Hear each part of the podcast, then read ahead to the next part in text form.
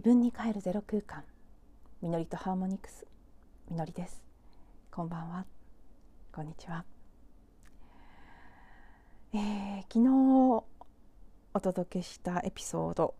えーと、452話目になるんですがそちらの中でその前日撮ってアップできなかった1時間ほどある私にとっての古い時代の終わり完了になったような浄化の体験を語った音声があってそれがあの、システムの制限でアップできなかったのかなと思ってたら実は謎の現象で後半20分が消えていたっていうことが判明し本当に見たこともない不思議な消え方をしていたのでなんだろうこれはということでうんやっぱり完了した方がいいのかなっていうふうにも思って残っている39分までの部分とその後話したことをもちろん内容は変わってしまうと思いますけど今の感覚で改めて話して取り直したものを番外編として今日アップしようかななんていうことを昨日の時点では考えていたんですがちょっとですねやっぱり物理的に時間的に難しいところがあって発表会終わるまでは無理かなっていう気がしているんですが今の時点では少なくとも今日の日中からこの夜までの間には撮ることが撮ることも聞き直すこともできずですね。その39分の残っているものを一旦聞き直し聞き直さないと自分でもその話の続きを話すことができないので聞き直してさらに撮り直しのものを新たに撮ってそちらも聞き直してアップするってなるとなんだかんだ2時間は少なくともかかってしまうのでちょっとねこの発表会直前の状況で他にもいろいろ今本当に大事な時期なので瞑想やいろいろとこう気づきが出てきたらそれをこう感じたり書き留めたりなんてこともしているとあっという間に時間が過ぎてしまうものですからちょっとねそこに2時間割くのが難しかったですね物理的に。なのでうんこの後の時間でどうなるか分かりませんけど今日は少なくとも本日の音声はですね普段通りの1話今日の分の1話ということでお話ししたいと思います。今日は、えー、今週末にいよいよ迎える予定の今年の発表会マリンバの発表会について昨日の夜友人との会話から結構びっくりするような発見があり私にとっての今会の発表会の意味その日私が選んだ3曲を弾くことの意味というのがすごくクリアに見えてきたのでそのことについて私にとって一番旬なテーマでもあるので お話ししたいなと思います。今回4年目4回目の発表会になります。えーと、初めて9ヶ月の時が1回目だったので今回は3年9ヶ月目で迎える4度目の発表会ですね。この昨日のエピソードでもお話ししましたが3月26日という日が最強開運日2022年の最も良き日であるということはもともと知ってはいたんですね。まあ、どういう観点でいいかっていうと一粒万倍日と天赦日と,、えーともう一個何が重なるんだったかちょっと私今の時点では未確認なんですけど虎の日かな？何かそういう、えーと、吉日が重なる3つ重なるのは今年3月26日だけということでこの1年の中で一番の吉日だというふうにもともと言われている超最強開運日というふうに言われていたんですね。でも昨日のエピソードで私がお話ししていたのはそういう情報だけではなくそれもあるんですけどこの今回の春分でどうもパンと開けた感じがしない。今日のねこの天気冬に完全逆戻り。寒くて雨が降ってもう電力がないとか言われたりしていろいろとこうぐっとこうね押しとどめられたような感覚。皆さんも普通に体感で感じられてると思うんですけどすごくエネルギー的に上がっていこうとするエネルギーと押しとどめようとするエネルギーがすごくこうなんかせめぎ合っている感じが特にするんです。もちろん社会情勢でいろいろとこうコントロール側の思惑なんかもあっていろいろなことがねやっぱり残念なニュースがたくさんあるということも含めですね。普通に考えてもですよ別にスピリチュアルなこととか何も知らなくても。なんかあ春分だ春になった新しい時代の幕開けねっていう感じはしないっていうところは皆さんなんとなく同意していただける部分じゃないかなと思うんですけど。じゃあこの先どこがターニングポイントになりうるかなって思った時一つ可能性とあるのしてあるのがこの3月26日の最強開運日がこのタイミングで今年一番のあの良き日があるということはもしかしたらそこは一つの転換点なんじゃないかなっていうふうに漠然と思っていて昨日そんな話をしてたんですけどその話をした直後です。あの久しぶりの本当数ヶ月ぶりの友人とのやり取りの中で3月26日は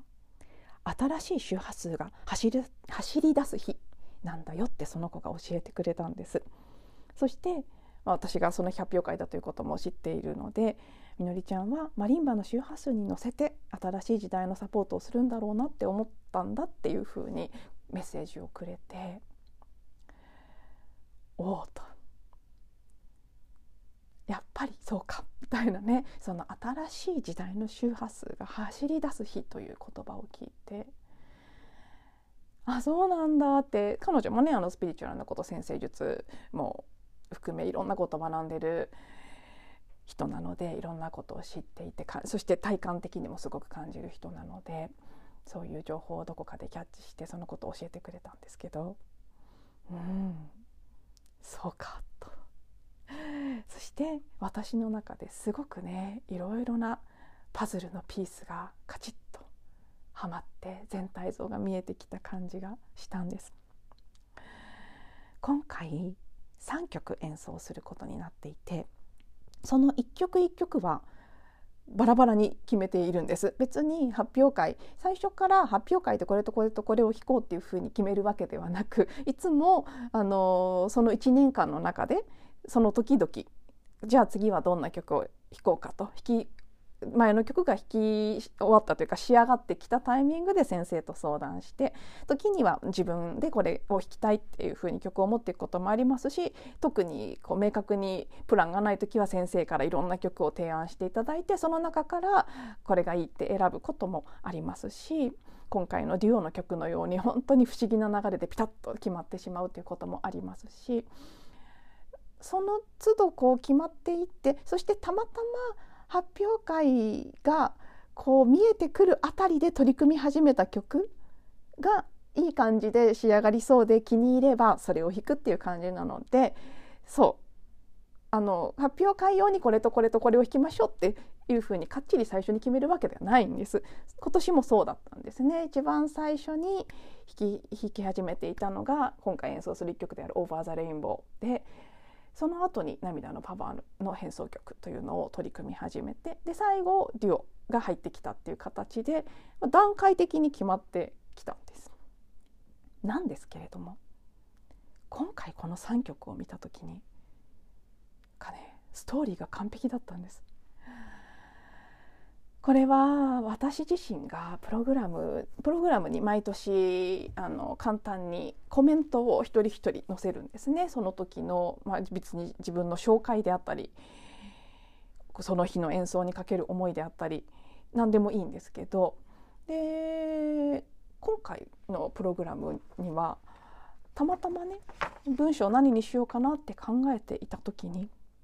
浮かんだ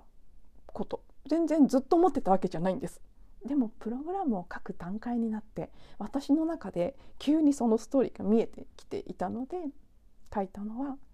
まず1曲目に演奏するのが「涙のパワーヌ」の変奏曲。安部恵子先生というね私の先生の先生師匠の師匠でもあるもう本当にこの現在のマリンバという楽器をね今の5オクターブの仕様にしてソロで弾ける楽器にしたのはその人だと言っていい。そういうあのマリンバ界のレジェンド的なもう本当大先生という存在なんですけどマリンバの曲もたくさん作曲されている方で安部先生が作曲された曲なんですがもともとがこの「涙のパバール」という、えーと、ジョン・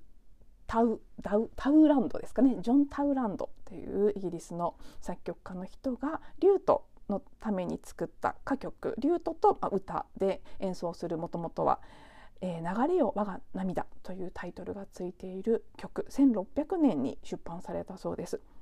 この曲をベースに安倍先生がそれを変奏曲にアレンジした曲を、えー、1曲弾くんですねまず最初に。この涙のパワーの流れを我が涙というジョン・タウランドの曲はご存知の方もいらっしゃるかもしれない。ちょっとあの 私絶対音感がないので突然歌うと音程が違うとは思うんですけどあの「From my tears」えっ、と「From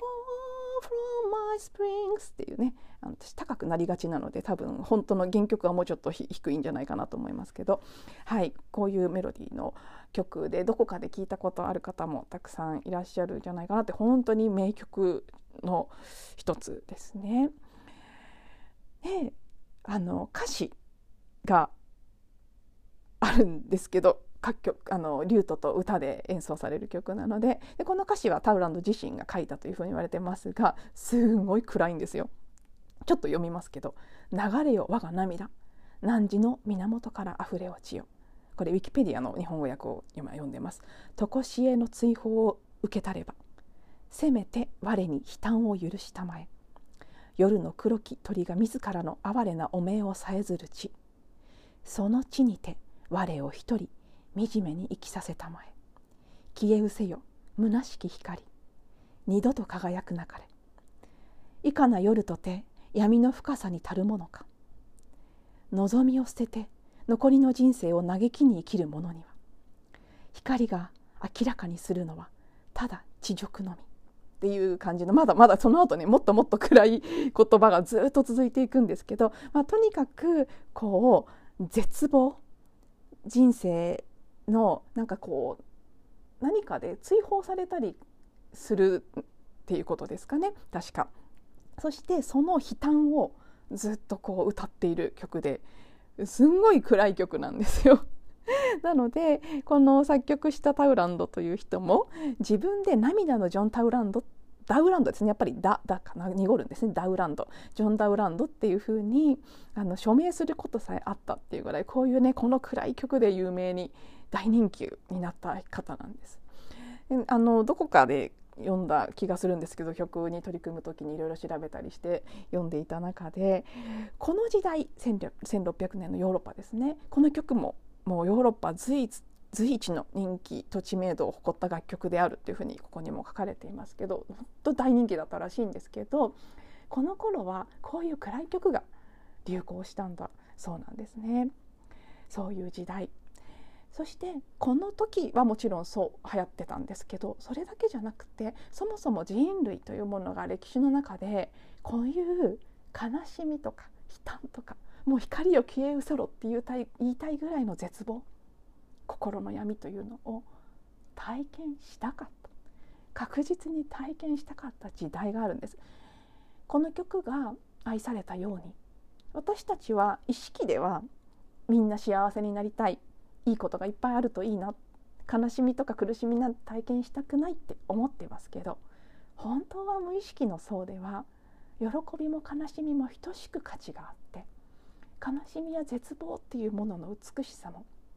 味わってみたいって思ってたんですよね魂としての私たちは。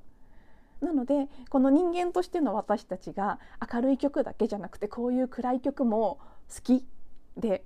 ね、世の中がこうねやかなわーって幸せいっぱいっていう曲ばっかりじゃつまらないなだからこういうこうね涙を流した流れてくるようなこう切なく感じるような暗い響きの曲すらも楽しみたいって思うのと一緒なんですね。なので私はすごくこの「涙のファバール」の変奏曲阿部先生が書かれた曲はジョン・ラウランドね、原曲を作ったダウランドもそうですしそれを、ね、いい曲だなと思ったから安部先生は変奏曲として作曲し直して演奏したということだと思いますからその安部先生が共鳴したこの人間の嘆きとか絶望っていう悲しみの側面っていうのとどちらもそれらを通してそして演奏する私が共鳴するものも通して人類がこれまで人間としての体験の中でずっとこうね味わってきた絶望とか悲しみっていうものの豊かさがこの美しい楽曲に現れているなというふうに思ったので、まあ、それを表現するっていう思いでまずこの1曲目を演奏したいと。そして2曲目次に弾くのが「オーバー・ザ・レインボー」なんですね。これももうね有名な曲ですけど、えー、とこちらはね1939年に、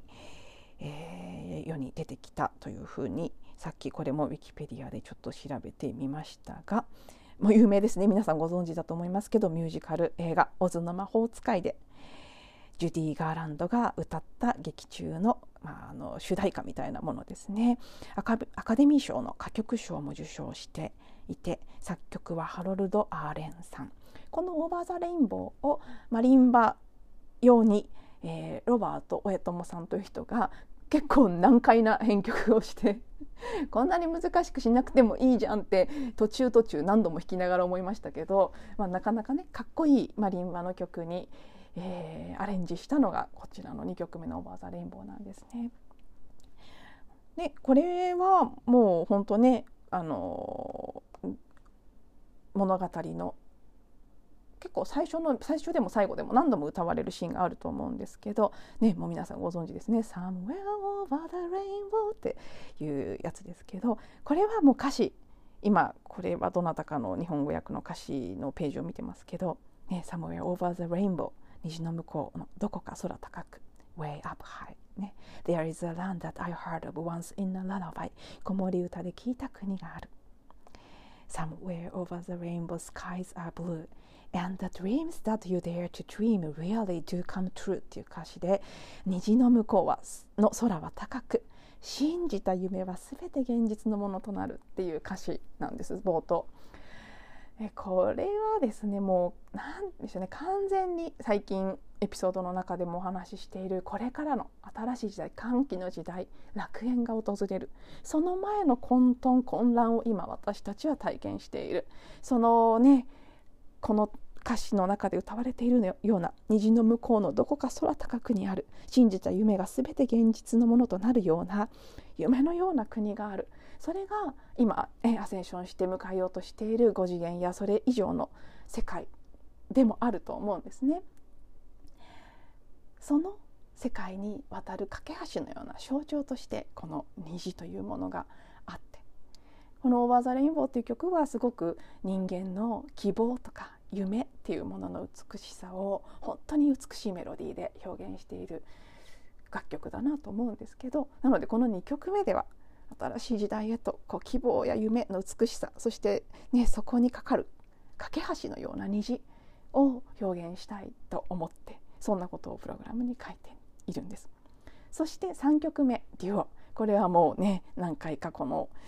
ポッドキャストの中でもお話ししていますけど Into the Air というタイトルで私にとっては何かこれが新しい時代風のエアのサインで象徴されるようなこの新しい周波数の時代へと入っていくっていう意味にこの「Into the Air」というタイトルがもう最初からそういうふうに感じられていたんですが今回たまたま一緒に弾いてくれるのも若い、ね、20代前半の本当フレッシュな新しい時代を生きていく私以上に新しい時代をメインで生きていく人と一緒に演奏することができてかつ「Into the Air」とタイトルも曲の感じもすごく新しい時代の感じがしていて現代曲なので作曲されたのももうまだあのね本当に最近作られた曲ですね。で曲調的にも私が感じたのはそしてプログラムに書いたのは新しい時代へと軽やかに進む疾走感を表現したいというふうに書いたんですね私はなんとなくその日そういうふうに出てきて。曲としてももちろんそういうこう私にはそういうふうに感じられるメロディーなんですけどこれがね何気なく書いてた新しい時代へと進む疾走感ってなんか出てきたので書いたんですけど昨日友達から言われた新しい周波数が走り出す日っていう なんさっきからうまく言えませんけど走り出す日っていうのとすごくつながっているっていうことを感じてうわうわつながったというふうに。自分の中で勝手に満足したっていうことですけど今回の3曲たまたまそれぞれね、まあ、たまたまではないんでしょうけどすごく見えない領域で導かれてということでもありますが弾くことになった。それぞれのつながりを意識して選んだわけではない。3曲が最終的にプログラムに言葉を書く段階になってふっと自分の中か中で3曲のつながりというのが見えてきてそれを通して自分が何を表現したいのかということがはっきりしてそこからのですよ。昨日のタイミングで3月26日はそういう日なんだというふうに聞いてああそうなんだなって。そのね友人はマリンバの音の周波数でというふうにそれに乗せてというふうに言ってくれましたけど実際にもちろんもうねメインはマリンバの音の周波数私の演奏する曲の周波数ですけど本来その周波数っていうのは私たち一人一人が存在するだけで私たちの体やこの存在エネルギー体から常に発しているものなのでそのプレゼンスあり方自分自身の感情やその瞬間放つオーラみたいなものですね。それらも通してこのたくさんこのね12週間の間それ以前からもずっとそうだったかもしれませんけどいろんな葛藤をしたり浄化をしたりさまざまなことを体験してそれを経てあでもやっぱり弾くんだってなった。その喜びであるとか私が体験してきたこと一つ一つが積み重なってのその瞬間私が奏でることのできる。もうその瞬間にしかない。もちろん他の人には出すことはできない。私の私という存在や体験があってこそ弾ける音。それがね合ってるか間違ってるかとかね失敗するか全部完璧に弾けるかとかそんなことじゃない。あやっぱりそこでそのねいろんな悩んだりした部分も含めてのだからこそ厚みを持って深さを持って弾くことのできる表現することのできるものっていうのをこれらの曲を通してその場で表現させてもらえるそのスペシャルな日にその空間で、ね、本番の舞台で演奏することができるっていうのが、まあ、今回私的には衣装もちょっといつもとはテイストが違うんですけど曲にぴったりのものを自分なりに選んだなと思っていて。うんそういうねだから衣装っていうのもやっぱり周波数をまとっていますからね私は今回ハワイでデザインされたあのとても大好きなブランドのブランドというかあのデザイナーさんの服を着るんですけどそこにもすごくもう本当にこの何年かずっと関わってきたたくさんのご縁が折りたたまれていたりとかうんね色タコイズの色が表すものとかいろいろなものを通してああぴったりのタイミングで表現させてもらえるんだっていうもう今は徐々に徐々に本番が近づくにつれて人並み本当大きな緊張というかね葛藤の人並みを超えて結局あの、ね、音声出せてないので細かい部分は皆さんご存知ないけど勝手に話してますけどいろいろ本当にこの曲を弾くにあたり最終的に大きなうん深い深いトラウマの解放みたいなものがあったのでそれを経てのこの機会があること。どんどん今度は本当喜びと楽しみだなっていう気持ちの方が大きくなってきていますということではい今日はそんな昨日から今日にかけて発見した今回の発表会私が弾く3曲と私自身がそれを迎えるにあたって体験したいろいろなことの、はあ、全貌が見えてきたなということでお話しさせていただきました。今日も結構長くなってしまいましたが最後まで聞いていただいてありがとうございます。また次のエピソードでお会いしましょう。